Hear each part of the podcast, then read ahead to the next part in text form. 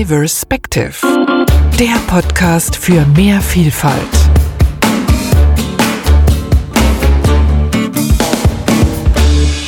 Dieser Podcast ist eine Initiative von diverspective.com, einem Start-up aus der Schweiz mit dem Ziel, für mehr Diversität in Unternehmen zu sorgen. Und ich bin Nicole, Ingenieurin, Mediengestalterin, Lebenskünstlerin und Host dieser Sendung und freue mich, dass ihr wieder dabei seid. Heute freue ich mich auf eine ganz besondere Gästin. Sie ist nämlich auch eine Lebenskünstlerin, könnte man sagen. Wenn ich anfangen würde aufzuzählen, was sie schon alles gemacht hat, ist die Sendung gleich vorbei. Deswegen lassen wir sie lieber selber erzählen. Eva kommt aus der Schweiz und interessiert sich für die große Perspektive auf das Leben. Kann ich das so sagen, Eva? Ja, absolut, Nicole. Das darfst du ruhig so sagen und vielen Dank, dass ich dabei sein darf heute. Ja, schön, dass du da bist. Dann lass uns doch mal anfangen mit deiner beruflichen Entwicklung. Du hast ja schon einiges gemacht. Fang doch einfach mal ganz vorne an zu erzählen. okay. Ja, mein, meine Entwicklung ist nicht ganz linear. Also ich habe zunächst eine Berufslehre gemacht nach der Schule. Das war so ein bisschen ich sage jetzt nicht aus der Not heraus, aber ich wusste noch nicht so recht, was ich wollte. Ich habe eine Lehre in einer Apotheke gemacht. Ich dachte mir, ja, Gesundheit, Medizin, das ist gut, das interessiert mich.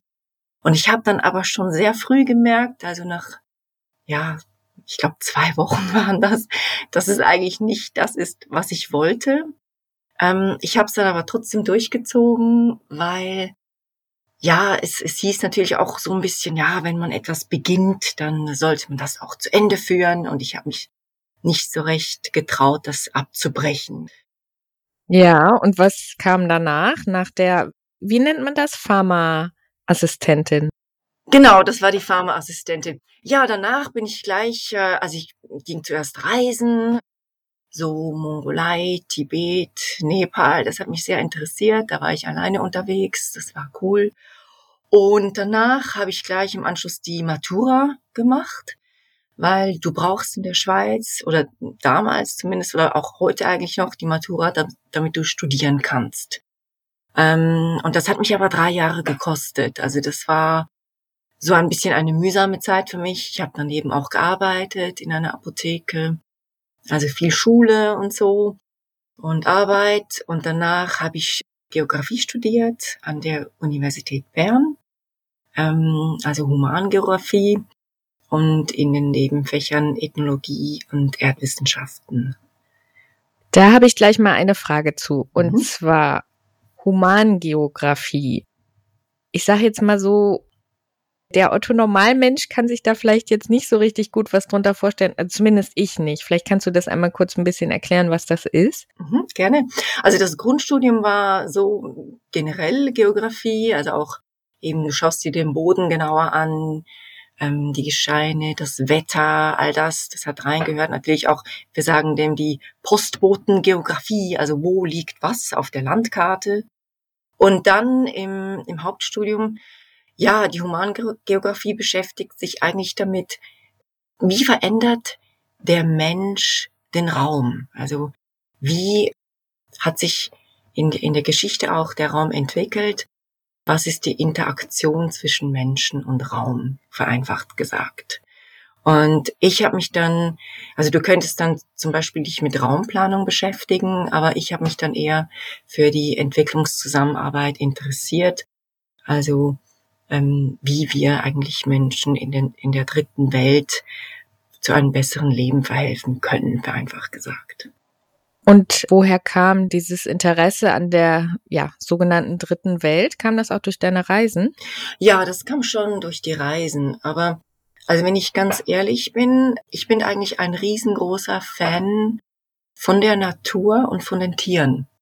Und ursprünglich wollte ich eher in die Richtung eben Tiere, Natur und habe mich auch damit beschäftigt. Also ich habe verschiedene Sachen mir näher angeschaut, auch Veterinärmedizin und so. Und habe dann aber gemerkt, dass es eigentlich oft darum geht, was der Mensch will. Also nicht unbedingt, was das Beste für das individuelle Tier oder auch für die Natur ist, sondern was der Mensch eigentlich möchte. Und habe dann gemerkt, also wenn ich der Natur etwas Gutes tun möchte oder dem Tier, muss ich über den Menschen gehen. Also der Hebel ist der Mensch. Und nur wenn es dem Menschen gut geht, dann kann er auch dafür sorgen, dass die anderen Mitgeschöpfe auf diesem Planeten gesund sind. Und so kam ich dann eigentlich zur Humangeografie und zur Entwicklungszusammenarbeit und wollte zunächst eben über den Menschen in der dritten Welt versuchen, ja, ähm, wie soll ich sagen, etwas Gutes zu tun für, für den Planeten oder für die Menschen. Genau. Mhm, das ist ein sehr interessanter Ansatz auf jeden Fall. Und was kam nach dem Studium?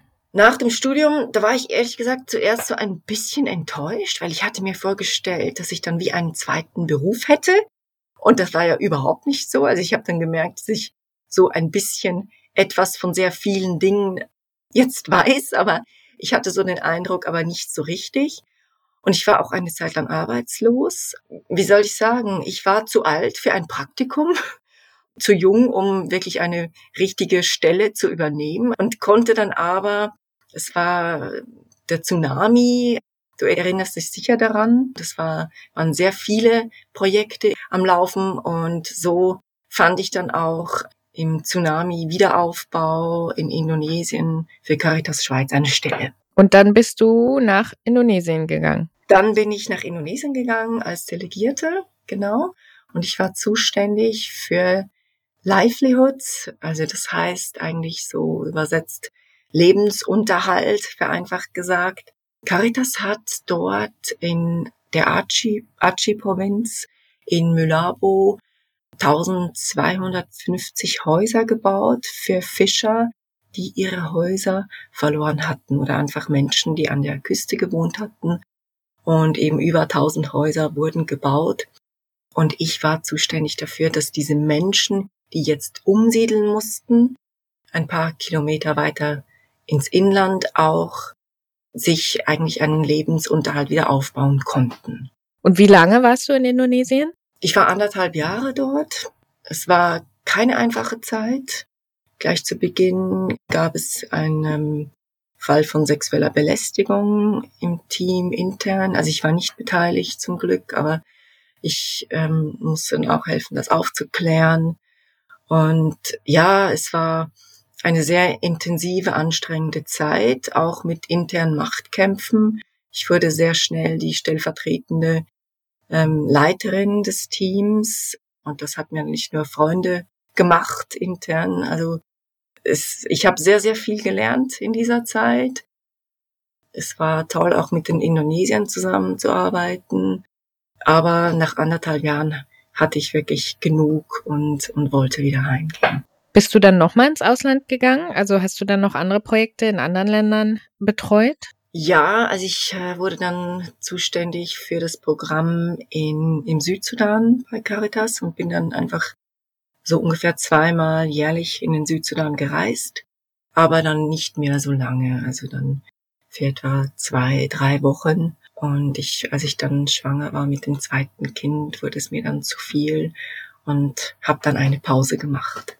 Und später habe ich dann beim Roten Kreuz gearbeitet, war ich zuständig für Bangladesch für etwa sechs Jahre und bin dann auch ungefähr zweimal pro Jahr nach Bangladesch gereist für einfach mehrere Wochen, um dort die Projekte zu, zu überwachen, so quasi.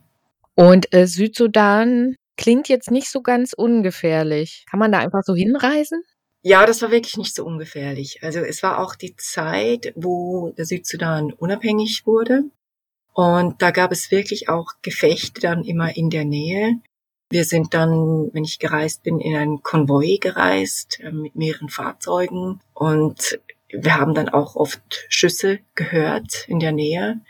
Und ähm, ja, also man hatte dann da auch schon oft ein, ein mulmiges Gefühl, aber es ist mir nie etwas passiert oder so. Aber du hast es diesen Menschen natürlich schon sehr angemerkt, dass jahrzehntelange Bürgerkrieg geherrscht hat dort. Ähm, die Art und Weise, wie sie dir begegnet sind.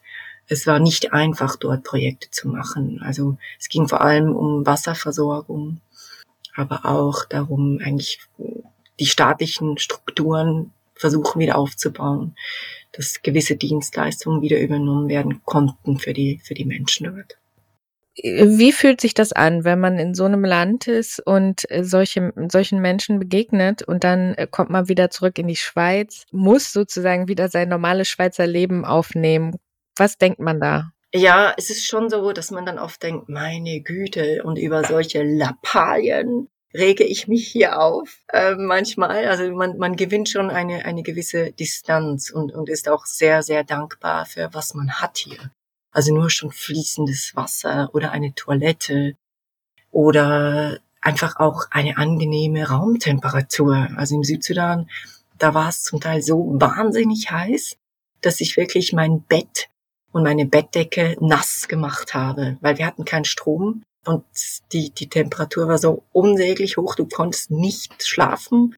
Und dann bist du einfach dankbar für, für, ja, diesen wahnsinnigen Luxus, den wir hier haben. Natürlich auch den Frieden. Ja, wir, ich kann meine Tür offen lassen im Haus. Ich muss nicht zusperren. Ähm, und dort, ja, kannst du je nachdem unbewaffnet nicht aus dem Haus gehen. Also es, es gibt einem schon eine unglaublich große Dankbarkeit für alles, was wir hier haben. Ja. Wie war das Feedback von deinem Umfeld, als du vor allen Dingen auch in den Südsudan gegangen bist oder viel in Bangladesch warst? Gab es da auch vielleicht Kritik aus deinem engsten Umfeld, ähm, dass es hieß, du solltest auf dich aufpassen oder was du da für Reisen machst? Gab es da sowas? Ja, das gab es schon. Also auch, also vor allem meine letzte Südsudan-Reise, da war ich schwanger. Und das haben viele nicht verstanden, dass ich trotzdem nochmals gegangen bin. Aber das war mir halt wichtig, dort gut abzuschließen. Und sonst, ja, ich meine, meine Freunde kennen mich einfach. Die wissen, das das bringt nicht viel, wenn sie mir da ins Gewissen reden. Ich ziehe oft einfach meine, meine Sachen durch, egal was, was die anderen denken. Und ähm, ich muss sagen, ich habe es eigentlich auch nie bereut, das, das getan zu haben. Und deine engste Familie hatte die große Sorge um dich? Ja, da gab es schon auch Situationen, gerade in Dhaka, in, in der Hauptstadt von, von Bangladesch, gab es eine gewisse Zeit lang viele Anschläge und Bombendrohungen und auch Explosionen. Und hier, sowas hört man ja dann hier in den Medien. Und dann haben sie mich dann auch versucht zu kontaktieren und äh, gefragt, ey, geht's dir noch gut? Und du warst hoffentlich nicht da und so. Ich meine, Dhaka ist eine Millionenstadt. Also da ist die Wahrscheinlichkeit dann doch sehr klein, dass ich dort bin. Und trotzdem begreife ich natürlich, dass sie sich Sorgen gemacht haben. Aber irgendwie kam ich immer davon. Und sie haben das auch respektiert und haben mich immer gehen lassen. Du warst sechs Jahre für Bangladesch tätig, länger als für, für den Sudan und Indonesien. Ähm, was fasziniert dich denn besonders an Bangladesch oder was hat dich da so mit Bangladesch verbunden? Wenn ich ehrlich bin, war es vor allem das Team. Ich hatte ein wahnsinnig tolles Team ähm, beim Roten Kreuz in Bangladesch vor Ort. Vor allem der zuständige Leiter des Kooperationsbüros, also ich war seine Vorgesetzte, wir hatten eine fabelhafte Zusammenarbeit. Wir haben uns einfach blind verstanden. Und ich darf sagen, wir waren auch wirklich sehr, sehr erfolgreich. Also wir haben das Programm enorm ausbauen können. Wir haben Ausschreibungen der, der DEZA gewonnen. Also zum Beispiel ähm, ein Projekt, das heißt Integrated Water Resource Management. Das war so ein, ein eben eine Ausschreibung, ein Wettbewerb. Das waren fünf Millionen Schweizer Franken und wir hatten uns ja darum beworben und das auch gewonnen. Da ging es eigentlich um ähm, den Ausbau der, des, des Gesetzes, des Wassergesetzes in, in Bangladesch, weil das war, du musst dir vorstellen, zum Beispiel in Deutschland oder in der Schweiz ist ja alles total reglementiert und in Bangladesch durftest du einfach äh, so einen Brunnen bohren bis vor kurzer Zeit und es gab zwar ein Wassergesetz, aber kein Mensch hat es befolgt und wir haben quasi die Vernehmlassungen geschrieben oder geholfen, diese zu schreiben und auch umzusetzen mit, mit den Gemeinden. Und das war wirklich sehr, sehr spannend und hat einfach Spaß gemacht, mit diesem Team das umzusetzen. Und deswegen bin ich auch länger geblieben als üblich. Mhm. Wie hast du denn dein Privatleben damals mit dem Beruf vereinen können? Du hattest ja gerade schon gesagt, du ähm, hattest da schon die beiden Kinder. Ja, wie hast du das unter einen Hut bekommen? Also ich hatte große Unterstützung von meinem damaligen Mann und auch äh, meinen Eltern.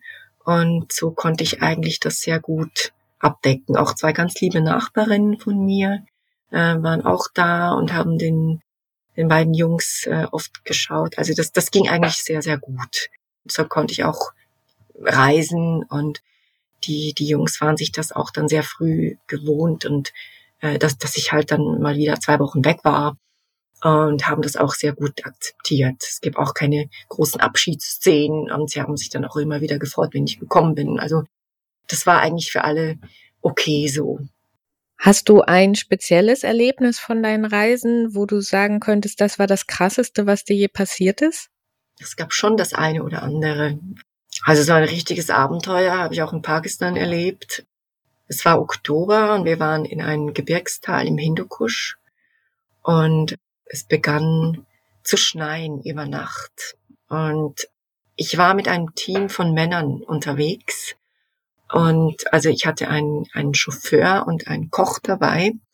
Und wir hatten zwar ein Haus, wo wir übernachten durften, aber da ich eine Frau war und unverheiratet, damals noch durfte ich nicht mit den Männern im selben Haus schlafen. Also musste ich als einzige Frau draußen im Zelt schlafen und es war eisig kalt. Und ähm, es war ganz zu schneien in der Nacht ich, und ich habe es nicht gemerkt. Und dann plötzlich am Morgen ist das Zelt über mir zusammengesackt und ich hatte einen Anflug von Panik, weil ich dachte, es ist eine Lawine, dabei war es einfach nur der schwere Schnee. Es gab dann auch Erdrutsche und Lawinen und wir waren dann auch blockiert. Also es war wirklich ein, ein, ein Gebirgstal, wo sämtliche Flüsse dann, also es war so kleine Holzbrücken und die, die Flüsse waren dann gesperrt, weil die, die Brücken waren alle kollabiert. Und wir, wir waren wirklich eingesperrt in, in diesem Tal.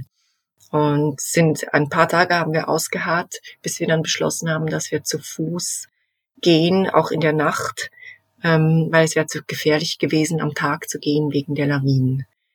Also das war ein ziemliches Abenteuer damals. Wir sind an einem Tag dann etwa so 50 Kilometer marschiert.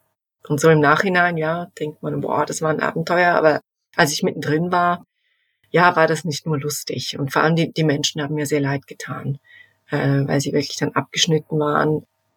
Das klingt auf jeden Fall auch so, als müsste man da ziemlich tough sein. 50 Kilometer, weiß ich aus eigener Erfahrung, pro Tag oder pro Nacht äh, ist ähm, auf jeden Fall mal eine Marke. Es ist schon echt viel. Was könntest du Leuten raten, die sich vielleicht für diesen Beruf interessieren? Muss man da schon so richtig hartgesotten sein? Nein, das würde ich jetzt nicht sagen. Ich glaube, du musst einfach eine gewisse auch emotionale Distanz herstellen können. Weil es gibt dann schon Situationen, die sind unsäglich traurig. Also ich sage jetzt mal in, in, in Flüchtlingslagern oder auch ich, wie soll ich sagen, im Südsudan, da war ich mal in einem Dorf und da hat eine Frau äh, vor ihrer Hütte gesessen. Und wir haben sie dann gefragt, ja, was sie denn hier tue. Und sie hat gesagt, ja, sie wartet, bis ihr Kind, das in der Hütte war, tot ist. Sie hat einfach wirklich darauf gewartet, bis ihr Kind stirbt, weil sie konnte nichts mehr für dieses Kind tun. Und das war wirklich dann jede Hilfe zu spät. Und, und solche Situationen dann auch dass du weiterhin funktionierst und das Richtige tust und nicht einfach laut losheulst, sondern eben diese professionelle Distanz warst. Das, das musst du lernen. Und ich glaube, da, da wächst du hinein. Also wenn du weißt, was ist dein Ziel, was brauchen diese Menschen jetzt, dann, dann geht das. Und bei all dem Leid und auch der persönlichen Anstrengung und, und ja irgendwie auch Aufopferung. Was hast du immer am meisten an diesem Beruf geliebt? Ja, schon, dass du halt wirklich etwas bewirken kannst. Also die, die begünstigten Zahlen sind, sind immer so ein, ein, ein Parameter so quasi für, für den Erfolg oder was du alles erreichen kannst für die Menschen und, und du erreichst mit, mit den Projekten unter Umständen zehn bis hunderttausende von Menschen und kannst denen Gutes tun. Also gerade in Bangladesch, das war wahnsinnig, wie dich die Menschen zum Teil dann empfangen haben in den Dörfern. Also ich bin mir manchmal vorgekommen wie eine Königin und das war mir auch gar nicht recht irgendwie. Also die, sie, sie kommen mit Blumen, sie, sie kommen mit Geschenken. Ich sage jetzt mal diese unendliche Dankbarkeit, die sie dir dann entgegenbringen und diese große Ehre, die einem da widerfährt, das ist, das ist wahnsinnig schön. Also das ist schöner als, als ja, jeder Lohn, den, den du dafür erhältst. Und trotzdem hast du dann irgendwann damit aufgehört, richtig? Ja, ja, genau, genau. Warum? Wenn ich ehrlich bin, so hatte das Ganze für mich trotzdem bis zu einem gewissen Grad so einen neokolonialistischen Touch. Also es hat sich dann trotzdem immer so angefühlt, als würden wir Westler jetzt dorthin fahren und den Leuten sagen, was sie zu tun haben. Manchmal war das wirklich auch so. Manchmal war das auch okay so oder berechtigt so, aber manchmal habe ich auch gefunden, hey nein, die wissen selber besser, was sie zu tun haben. Aber wir haben halt mehr Geld. Also ich war immer kritisch der, ja, der ganzen Geschichte gegenüber und bin es heute noch. Und ich habe auch gefunden, hier im Westen haben wir so große Baustellen, wie wir leben, wie wir auf Kosten der dritten Welt leben durch unser unsägliches Konsumverhalten, dass ich gefunden habe, nein, es reicht jetzt. Ich möchte jetzt mal mich den Problemen hier im Westen widmen. Und habe gemerkt, es, es gibt auch sehr viele gute junge Leute, die sich in der Entwicklungszusammenarbeit engagieren können, so dass es mich dort nicht mehr braucht. Okay, und was hast du, was hast du dann angefangen? um, um sozusagen vielleicht auch den Problemen hier zu begegnen? Ich habe begonnen mit der Reittherapie oder äh, pferdegestützte Therapie, sagt man heute, oder heilpädagogisches Reiten. Also ich wollte mich um einzelne Menschen kümmern, zusammen mit meinen Pferden und ihnen so zu mehr Ausgeglichenheit, Harmonie verhelfen. Also ich mache das heute noch. Ich, ich mache das auch sehr, sehr gerne. Ich finde das eine, eine sehr erfüllende Aufgabe. Ja, dass ich, äh, wie soll ich sagen, eine angstfreie und gefühlsbetonte Kontaktaufnahme mit dem Menschen ermöglichen kann, weil das Pferd bewertet den Patienten oder Klienten nicht.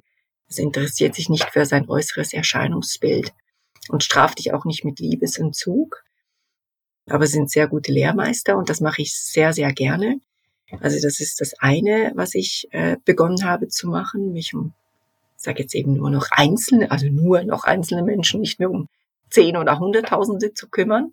Und das andere ist, ich habe begonnen, Workshops zu pflanzlich vollwertiger Ernährung zu geben. Nochmal zu den Pferden. Ähm, hattest du schon immer Pferde oder bist du schon immer geritten?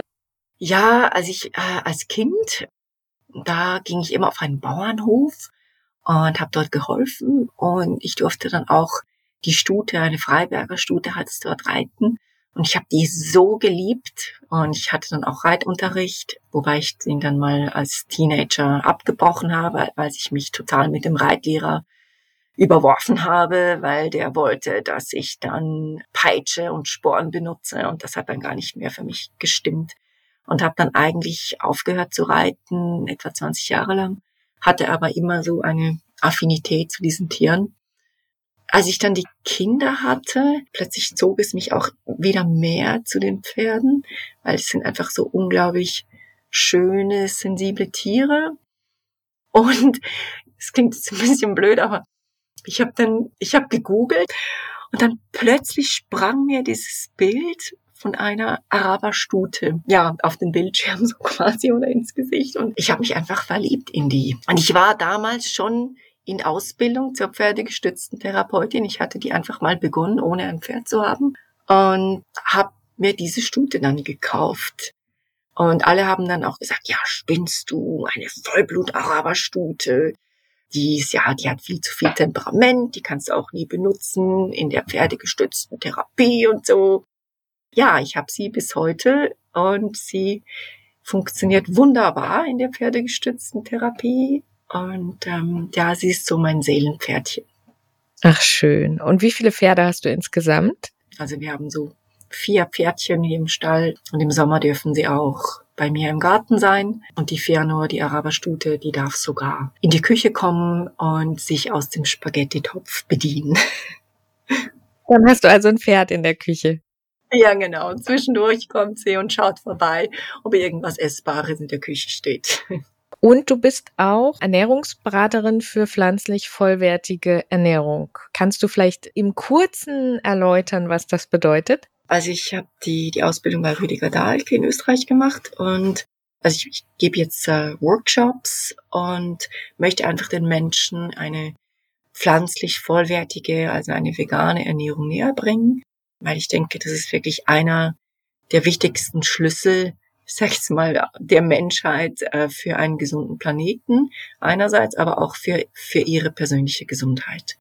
Und wir machen einfach so Kochworkshops, wo es Theorie gibt so ein bisschen, also über Gesundheit, aber auch Umwelt und dann natürlich ganz praktisches Kochen und den Leuten zu zeigen, dass auch eben vegane oder vollwertige Ernährung lecker sein kann und äh, viele Menschen denken ja, das sei total spaßbefreit und und nicht gut, aber es gibt ganz ganz leckere gute Rezepte.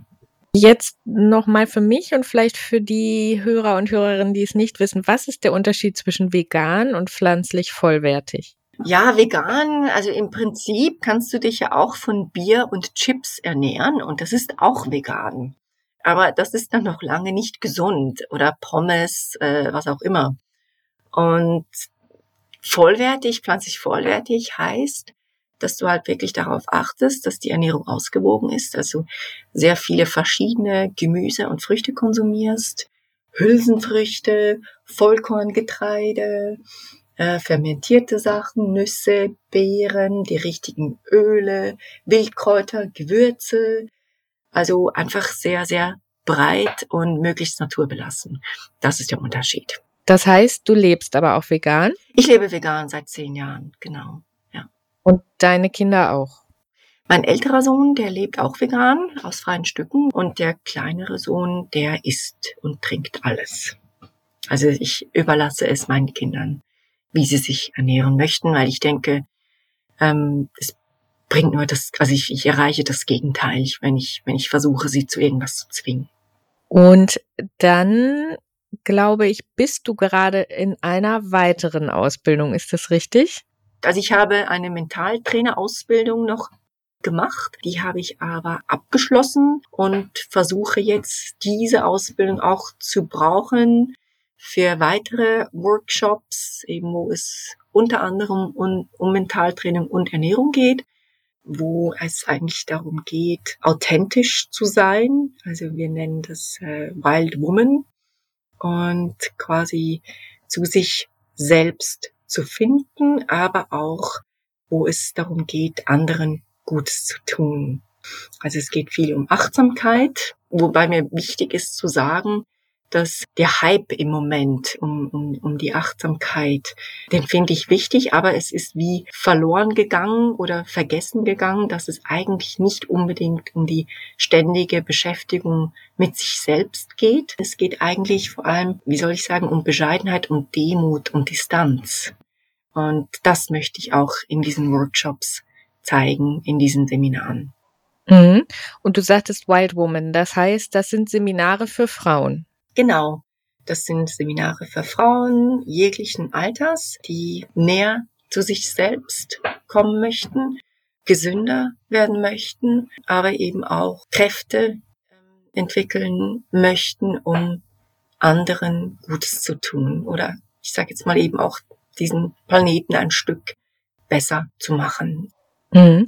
Kannst du sagen, warum du dich jetzt sozusagen auf Frauen, ich sage jetzt mal, spezialisiert hast? Ja, ich glaube einfach, dass wir Frauen, wir funktionieren schon oder wir denken anders als die Männer. ja, diese Fürsorge haben wir in uns. Und ich denke, es ist an der Zeit, dass wir Frauen jetzt, ja, dass wir wieder an die Macht kommen, so quasi, aufstehen und, und für andere da sind. Und eben nicht so, wie das die Männer tun, sondern auf ganz unsere eigene Art. Ich glaube, wir Frauen haben die, die Fähigkeit, so zu agieren oder Lösungen zu finden, dass es allen gut geht. Und deswegen möchte ich insbesondere Frauen auf, auf diesem Weg begleiten oder dazu ermutigen. Das heißt, du arbeitest jetzt noch mit der pferdegestützten Therapie, der Ernährungsberatung und eben dem Mentaltraining mhm. für vor allen Dingen Frauen. Ja, genau. Wie passt das für dich alles gut zusammen? Ja, also auf den ersten Blick hat man das Gefühl, ja, das sind ja total unterschiedliche Sachen. Aber letztendlich würde ich sagen, gehört das eigentlich ziemlich gut zusammen. Weil es geht darum, dass eben einerseits das Individuum, dass es dem besser geht, dass es psychisch gesünder ist, aber auch physisch. Und die Ernährung ist für mich physisch wirklich der größte Hebel für die Gesundheit, so wie wir uns ernähren. Das hat einen immensen Einfluss. Was ich sehr schön finde, ist, oder dass, dass wir dieses wahnsinnige Privileg haben im Westen, dass wir diese große Fülle an Nahrungsmitteln haben. Wir haben eine wahnsinnig gute medizinische Versorgung. Wir waren noch nie auf einem so hohen Niveau der, der Wohnmöglichkeiten. Wir sind sicher und geschützt.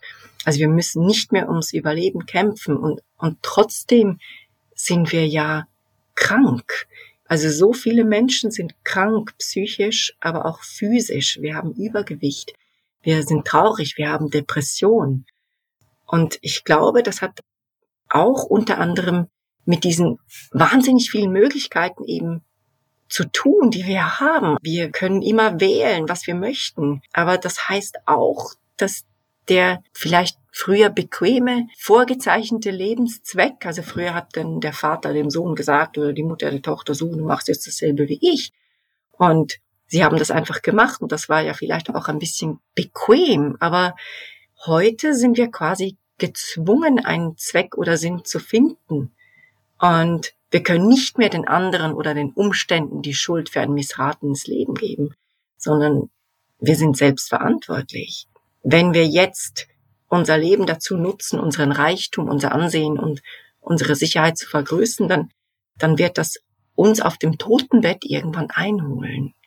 Und ich glaube, ein Leben aus vollem Herzen, wie ich das in meinen neuesten Workshops versuche zu vermitteln, ist, ist essentiell. Und so, glaube ich, können wir dann auch, wenn es uns gut geht, unser Leben bewusst und konstruktiv gestalten und einen Teil unserer Ressourcen für Schwächere einsetzen. Mhm. Das heißt, was wäre dein größter Wunsch für die Zukunft? Ja, ich glaube, dass wir eben versuchen, dass uns persönlich gut geht, aber dass wir oder eben auch ich merke so, das ist jetzt gut, ich habe alles, was ich brauche und meine Ressourcen für andere einsetzen. Also das, ich möchte sehr gerne viele Leute mit diesen Workshops erreichen, mit diesen Seminaren und so einen Einfluss haben auf die Welt. Ich möchte, dass die Menschen kritisch sind, sich überlegen, was konsumieren sie, wie konsumieren sie. Und, und so, ja, einfach sich dessen bewusst sein, was sie hier tun, hat Einfluss auf andere Menschen und Tiere in der unmittelbaren Umgebung, aber auch tausende von Kilometern weiter. Und ja, dass wir einfach vielleicht uns mal bewusst sind, es reicht jetzt, was wir haben. Es ist, vielleicht sollten wir nicht immer noch mehr wollen, sondern einfach dankbar sind für das, was wir haben. Mhm. Und was wünschst du dir für deine Kinder? Ja, ich wünsche mir auch, dass sie kritisch sind, und dass sie in ihrem Leben etwas finden, wofür sie einstehen möchten und dieser Richtung, diesem Anliegen folgen. Zu guter Letzt, was kannst du unseren Hörern und Hörerinnen noch mit auf den Weg geben? Ja, jetzt ganz konkret. Ich habe letztens den Film Eating Our Way to Extinction geschaut. Der ist äh, erhältlich auf YouTube frei, ist gratis. Und der ist extrem gut gemacht. Der ist echt super. Und das würde ich den Hörerinnen und Hörern empfehlen, sich diesen Film anzuschauen. Das ist ein super Tipp. Vielen, vielen Dank. Das war ein super interessantes Gespräch, Eva. Ich freue mich riesig, dass du dabei warst und wünsche dir mit deinen Workshops und mit allem, was du machst, alles Gute und dass du damit wirklich viele Menschen erreichen kannst. Danke dir, Nicole. Für mich war es auch sehr spannend und auch dir alles Gute. Danke, liebe Eva. Wir freuen uns, wenn ihr auch das nächste Mal wieder dabei seid.